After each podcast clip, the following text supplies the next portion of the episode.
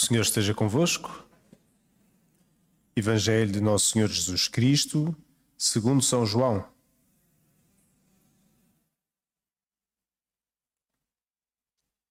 Naquele tempo, alguns que tinham ouvido as palavras de Jesus diziam no meio da multidão: Ele é realmente o profeta. Outros afirmavam: É o Messias. Outros, porém, diziam: Poderá o Messias vir da Galileia? Não diz a Escritura que o Messias será da linhagem de David e virá de Belém, a cidade de David? Houve assim desacordo entre a multidão a respeito de Jesus. Alguns deles queriam prendê-lo, mas ninguém lhe deitou as mãos. Então os guardas do templo foram ter com os príncipes dos sacerdotes e com os fariseus, e estes perguntaram-lhes: Por que não o trouxestes? Os guardas responderam: Nunca ninguém falou como esse homem. Os fariseus replicaram: Também vos deixastes seduzir? Porventura acreditou nele algum dos chefes ou dos fariseus? Mas essa gente que não conhece a lei está maldita. Disse-lhes Nicodemos, aquele que anteriormente tinha ido ter com Jesus e era um deles: Acaso a nossa lei julga um homem sem antes o ter ouvido e saber o que ele faz?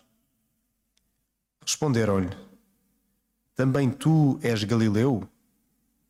Investiga e verás que da Galileia nunca saiu nenhum profeta. E cada um voltou para sua casa. Palavra da salvação.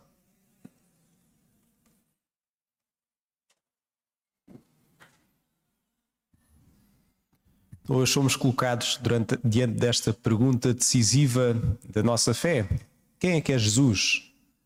Assim o colocaram então esta grande multidão que estava a falar, porque de facto é a pergunta fundamental. Se de facto Jesus é quem ele mesmo diz de si, então tem um impacto na nossa vida que a transforma totalmente. É impossível ficar indiferente, como também estes eram incapazes de ficar indiferentes perante uma simples não prisão de Jesus, dos guardas. Porquê é que não o trouxeram? Porque ninguém falou como este homem. Até isso, até o simplesmente não fazer nada, não os deixava indiferentes, ainda que não tivessem razão nenhuma para o prender. É uma pergunta decisiva e que requer uma resposta pessoal. Ouvimos o que é que a multidão falava e é fácil entrar numa discussão no meio da multidão.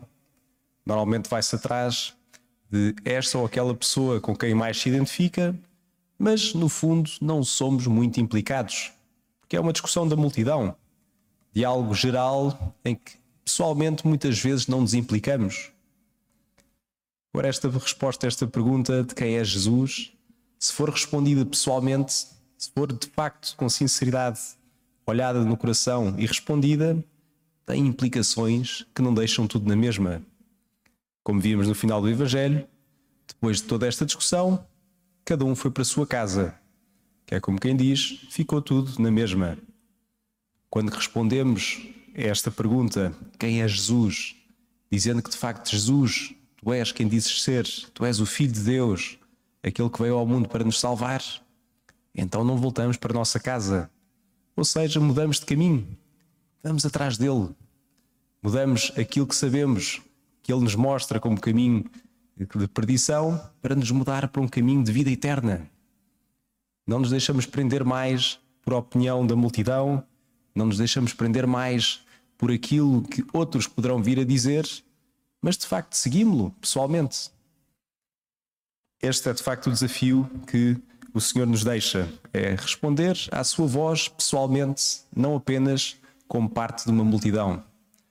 E às vezes há multidões que até nos ajudam ou seja, na nossa família, graças a Deus, que recebemos o dom da fé e que fomos batizados.